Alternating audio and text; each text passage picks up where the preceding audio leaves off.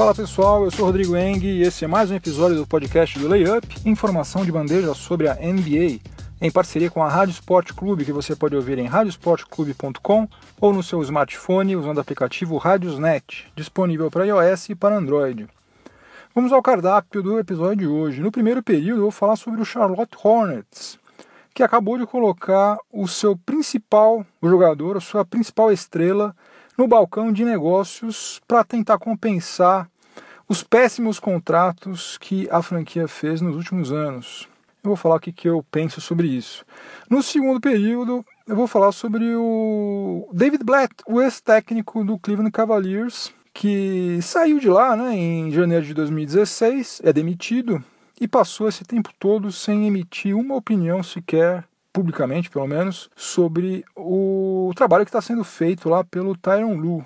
Só que agora ele resolveu dar uma cutucada no atual técnico do Cavs. Você vai ficar sabendo exatamente o que, que ele falou. No intervalo, nós vamos voltar ao dia 22 de janeiro de 2006, no quadro Máquina do Tempo, né, no nosso tradicional quadro Máquina do Tempo, para acompanhar uma das performances individuais mais incríveis de todos os tempos na NBA, protagonizada pelo Kobe Bryant, uma vitória do Los Angeles Lakers sobre o Toronto Raptors. No terceiro período, eu vou falar sobre um passo muito importante que foi dado pelo técnico Greg Popovich no processo de reformulação do elenco do San Antonio Spurs, após o fim da era em que o trio formado por Tim Duncan, Manu Ginobili e Tony Parker levou a franquia a cinco títulos da NBA. E no último período, o assunto vai ser uma política de vendas que foi adotada recentemente pela principal loja de material esportivo norte-americana, que nos dá uma boa ideia da distância estratosférica que existe entre a maneira como o consumidor é tratado lá nos Estados Unidos e aqui no Brasil. Então, chega de delongas, vamos ao que interessa, o podcast do Layup está no ar. Como todo mundo já sabe, e se não saber vai ficar sabendo em breve, porque a vida não perdoa, as escolhas que a gente faz sempre acabam tendo consequências, né, positivas ou negativas. E na administração de uma franquia da NBA ocorre exatamente a mesma coisa. Só que lá a relação entre causa e efeito costuma ser bem mais fácil da gente perceber. Geralmente, quando alguém faz um trabalho bem feito, demora anos para colher os frutos, né? mas quando eles aparecem, geralmente atribuem a quem iniciou o processo todos os méritos por aquilo ter efetivamente dado certo. Mesmo quando esse alguém já não mais é, faz parte do front office. Né? Foi assim, por exemplo, no caso do Sam Hink, lá no Philadelphia 76ers, embora, como eu já tenha dito num outro episódio, eu considero que os méritos deles são bastante relativos. Bom, esse introito aí é para eu falar sobre o Rich Shaw, que é o General Manager do Charlotte Hornets desde 2011. Nós estamos em 2018. E naquela época, quando ele assumiu o cargo, a franquia ainda se chamava Charlotte Bobcats. Faz tempo, né? O Rich Shaw começou muito bem o seu trabalho na franquia de North Carolina, né, selecionando o Kemba Walker na nona escolha do draft de 2011. Só que daí em diante, nos seis anos que se seguiram, ele não fez absolutamente nada de relevante. Né? Pelo contrário, ele empatou dezenas de milhões de dólares em péssimos contratos. Hoje, o Charlotte Hornets tem a nona maior folha de pagamentos da NBA. Está atrás apenas de franquias que estariam classificadas para os playoffs, como Raptors, Pelicans, Clippers, Trailblazers, Wizards, Thunder, Cavaliers e Warriors, que é a franquia mais perdulária atualmente. Aliás, o Hornets está 18 milhões de dólares acima do teto salarial da liga. Agora, estourar o, o salary cap, né, o, o, teto, não é necessariamente um problema. Aliás, os times que foram campeões em 2016 e 2017, Cavs e Warriors, fizeram isso. O problema é que durante a gestão do Rich Shaw, à frente do Hornets, a franquia só fez campanha positiva em duas temporadas e participou de apenas duas edições dos playoffs. E foi eliminado, aliás, na primeira rodada em ambas as oportunidades, as duas vezes pelo Miami Heat. Seguindo essa mesma tendência, e na atual temporada as perspectivas do Hornets são péssimas. Está com campanha de 18 vitórias e 26 derrotas, com chances bastante remotas de chegar aos playoffs. E algo, obviamente, precisa mudar, né? sob pena dessa década ter sido completamente perdida para a franquia lá de North Carolina. O Rich Shaw sabe disso, né? ele resolveu começar a se mexer nos bastidores, colocou à disposição para trocas jogadores como Dwight Howard, Nicholas Batum, Michael Kidd Gilchrist e Marvin Williams. Todos eles com péssimos contratos. O mais absurdo de todos foi o oferecido ao Nicolas Batum. Ele vai receber 120 milhões de dólares em cinco temporadas. Né? Empataram 120 milhões de dólares por um prazo super comprido, cinco anos. Algo que só faria sentido se ele fosse um franchise player, né? um camarada que fosse mudar os rumos da franquia, que fosse causar um impacto tremendo.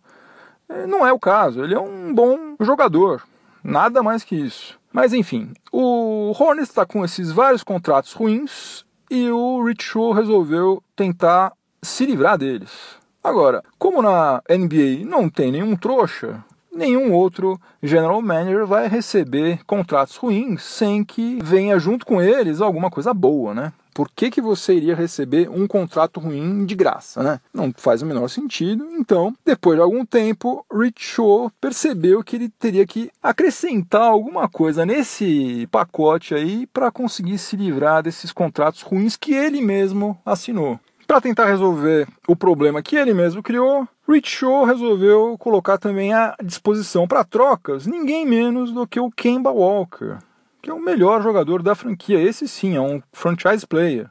All-Star em 2017, né? Um cara que está trilhando claramente o caminho para se tornar o jogador mais importante na história da franquia do Hornets justamente o único acerto que o General Manager Rich Shaw teve à frente do comando lá dos negócios da franquia lá de North Carolina. O Walker tem um contrato baratíssimo, né? principalmente se a gente considerar o que ele produz em quadra. Ele recebe 12 milhões de dólares por temporada e o seu contrato termina em julho de 2019. Então tem ainda uma temporada e meia de Kemba Walker jovem recebendo um salário baixo, né?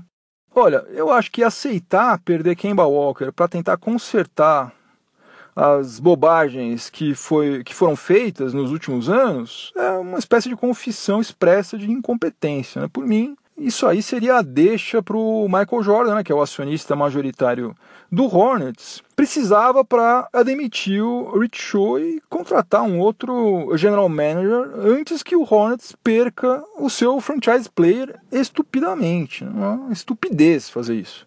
Quando era jogador, o Michael Jordan nunca se conformou com qualquer coisa que não fosse vitória. Né? Eu acho que já passou da hora do Jordan adotar essa mesma mentalidade em relação à gestão do Hornets.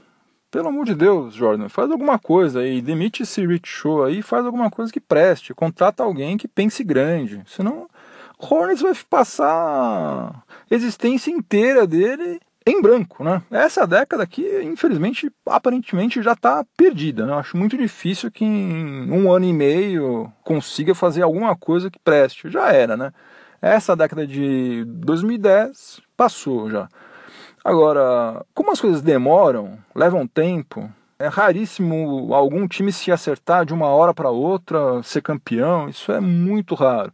Geralmente as coisas demoram quatro, cinco, seis temporadas para acontecer. O Hornets está perdendo muito tempo, já perdeu tempo demais, já passou da hora de Michael Jordan se mexer lá, mandar embora o Rich Shaw trazer alguém que faça um trabalho consistente, inteligente, que tenha início, meio e fim nessa baderna, né? Essa, rasgando dinheiro aí ano após ano e deixando o Kemba Walker sozinho lá, né? Tá praticamente sozinho, jogando sozinho. Assim não tem jeito. Assim não tem como dar certo mesmo. Começando o segundo período do podcast do Layup, em parceria com a Rádio Sport Clube, eu vou falar agora sobre David Blatt. David Blatt, que é o ex-técnico do Cleveland Cavaliers. Ele comandou o Cavs na temporada 2014 e 2015, que marcou o retorno de LeBron James ao raio e a primeira disputa das finais da NBA na história da franquia. E depois comandou também o Cavs na temporada 2015-2016 até o dia 22 de janeiro de 2016, quando ele foi demitido. Tyron Lu, que era o seu assistente, assumiu seu cargo e acabou se sagrando campeão naquela virada histórica ocorrida nas finais de 2016 contra o Golden State Warriors. Depois de ter sido demitido, o David Blatt retornou ao basquete europeu, onde ele construiu a sua carreira de técnico nas décadas de 1990 e 2000. E assumiu o comando de uma equipe na Liga Turca, cujo nome eu não vou me arriscar pronunciar, porque eu certamente vou errar.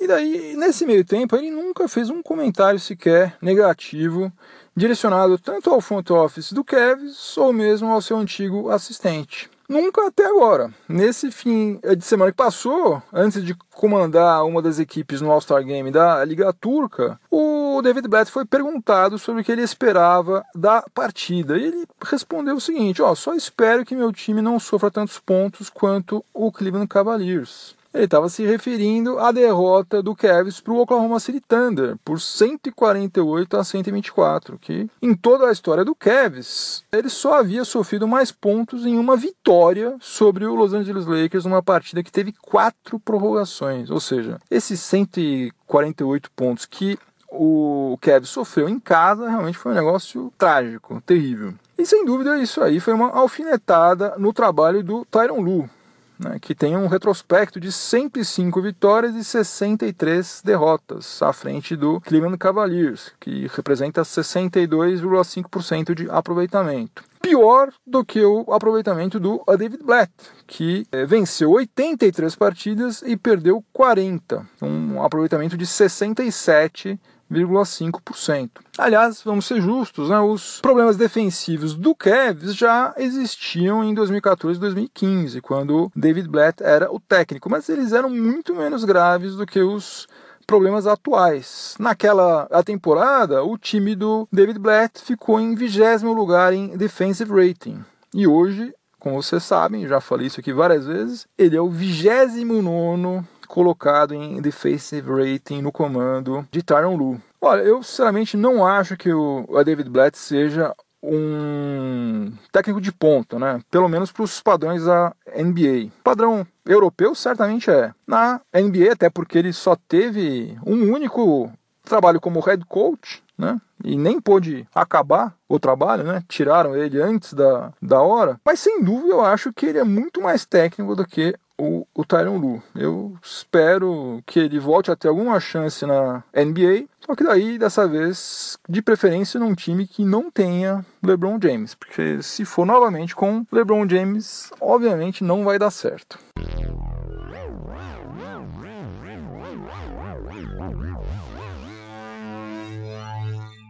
Chegamos ao intervalo do podcast do Layup, em parceria com a Rádio Sport Clube, e como sempre nós vamos ter o nosso quadro Máquina do Tempo. Nós vamos subir na nossa máquina do tempo para viajar dessa vez até o dia 22 de janeiro de 2006. E o que aconteceu nesse dia de tão importante? Aconteceu uma das performances mais inacreditáveis, daquelas de cair o queixo na história da NBA. Naquele dia, numa vitória do Los Angeles Lakers sobre o Toronto Raptors, o Kobe Bryant, que tinha 27 anos, e ainda usava a camisa número 8, marcou simplesmente 81 pontos, que é a segunda maior pontuação de qualquer jogador na história da NBA, atrás somente daqueles 100 pontos marcados pelo Will Chamberlain em 1962.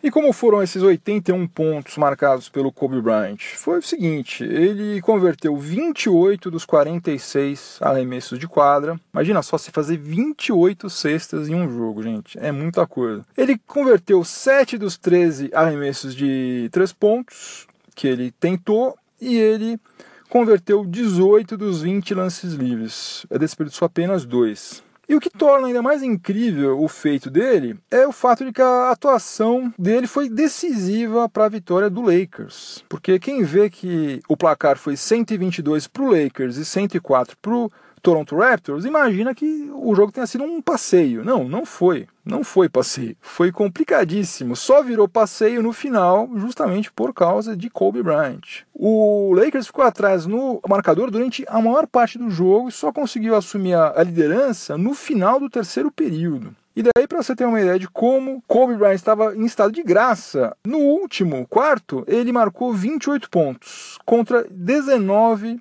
pontos de todo o time do Toronto Raptors. Aliás, o único outro jogador do Lakers que marcou algum ponto no quarto período foi o Lamar Odom, que marcou três pontos em um arremesso de fora do perímetro. Todos os outros pontos foram marcados por Kobe Bryant. Desde aquele dia 22 de janeiro de 2006, o único jogador que chegou nos 70 pontos foi Devin Booker, do Phoenix Suns. É um sinal bem claro de que essa marca de 81 pontos do Kobe Bryant provavelmente não vai ser batida tão cedo. Então vamos dizer adeus ao Staples Center, dizer adeus àquele dia 22 de janeiro de 2006 e voltar para os dias atuais.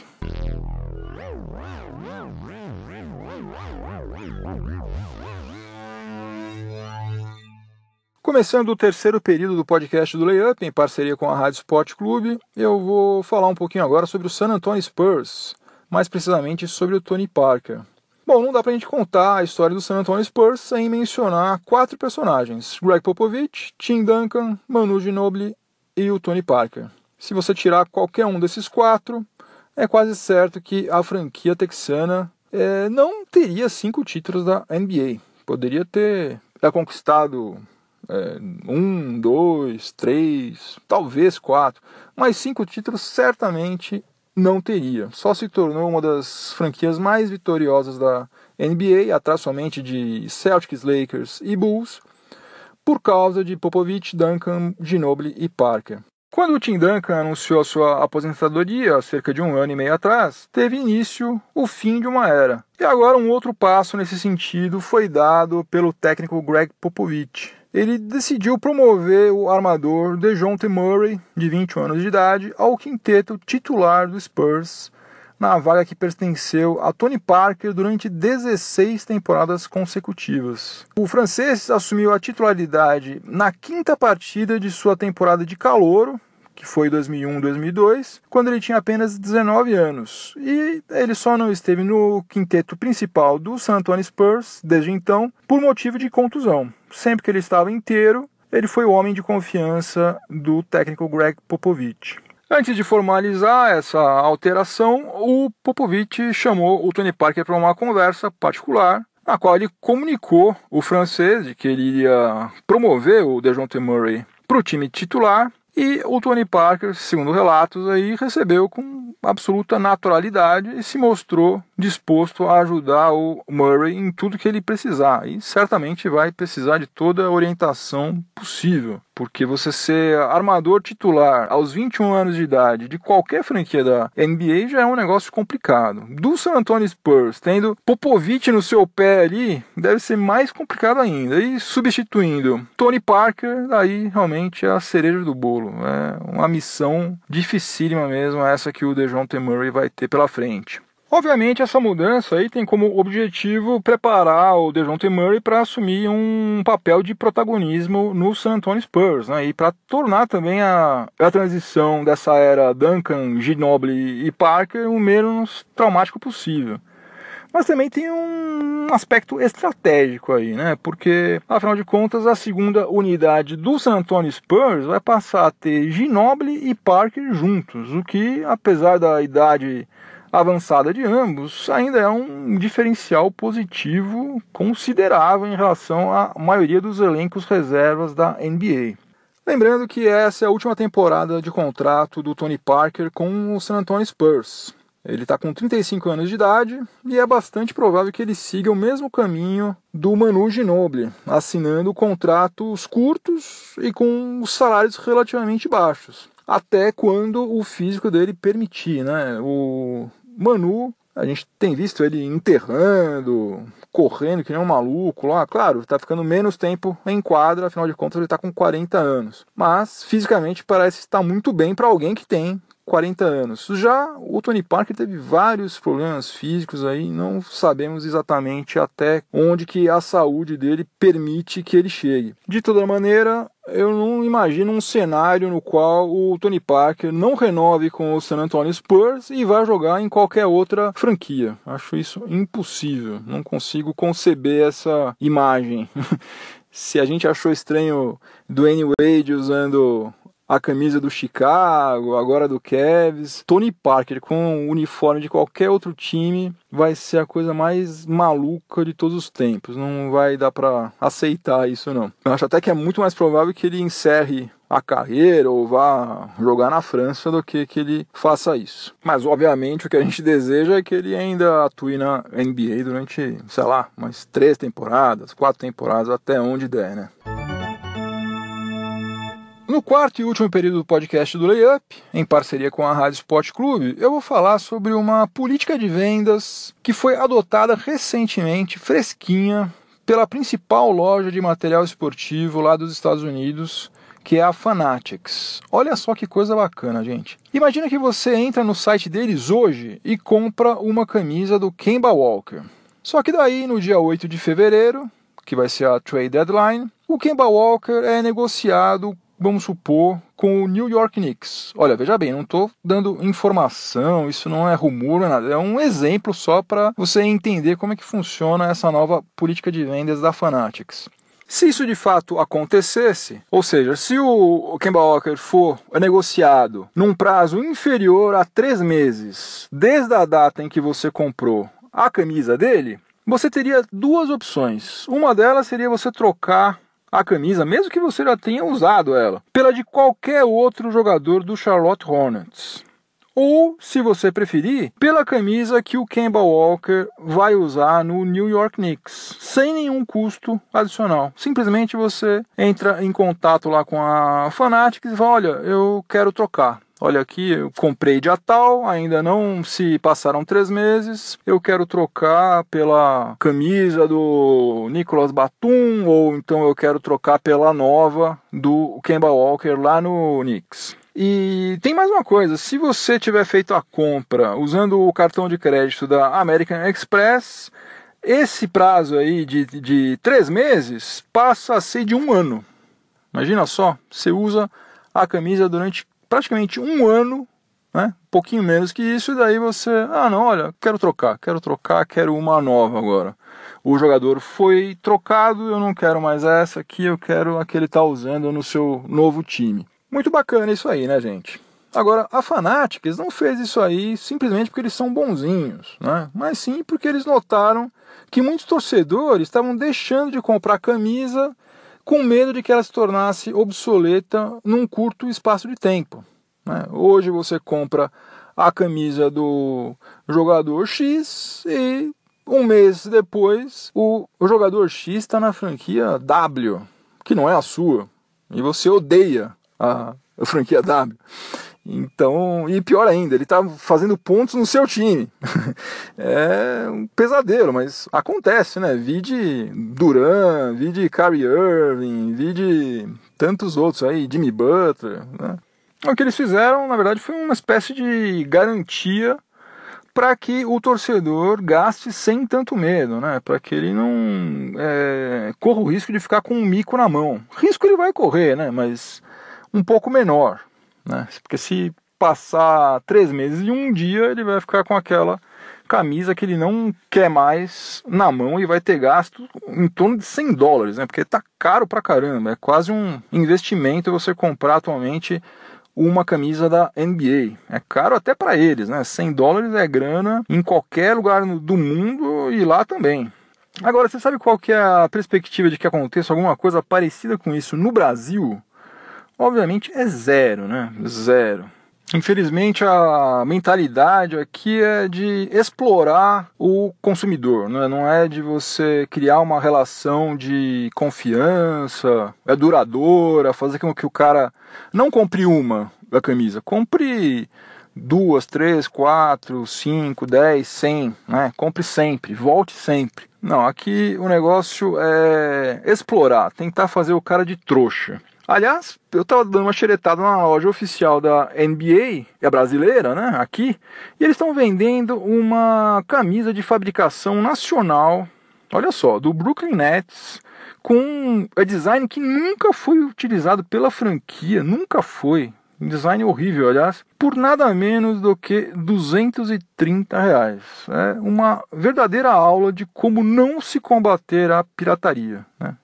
Como que você não combate? Você vende um produto nacional caríssimo e que não tem absolutamente nada a ver com o original. Aí o camarada vai lá e vai comprar pela metade desse preço aí, ele vai comprar uma que é parecida com a que ele quer lá no AliExpress, sei lá onde, tudo pirata. E assim vamos. É uma pena, realmente, é de sentar na sarjeta e chorar. Fim de jogo, não tem prorrogação, mais um episódio do podcast do Layup que se encerra. Se você estiver ouvindo este episódio na Rádio Esporte Clube, continua sintonizado por aí que vem mais informação esportiva de qualidade na sequência. Se você estiver ouvindo em alguma plataforma de podcast, aproveite para avaliar positivamente o podcast do Layup. Aliás, se você quiser participar, basta você entrar no site layup.com.br, na página de contato, e me mandar uma mensagem com a sua dúvida, sua sugestão, sua crítica, seja lá o que for. Me ajude a fazer o podcast do Layup. É isso, pessoal. Um abração para todo mundo, juízo, até a próxima. Tchau, tchau.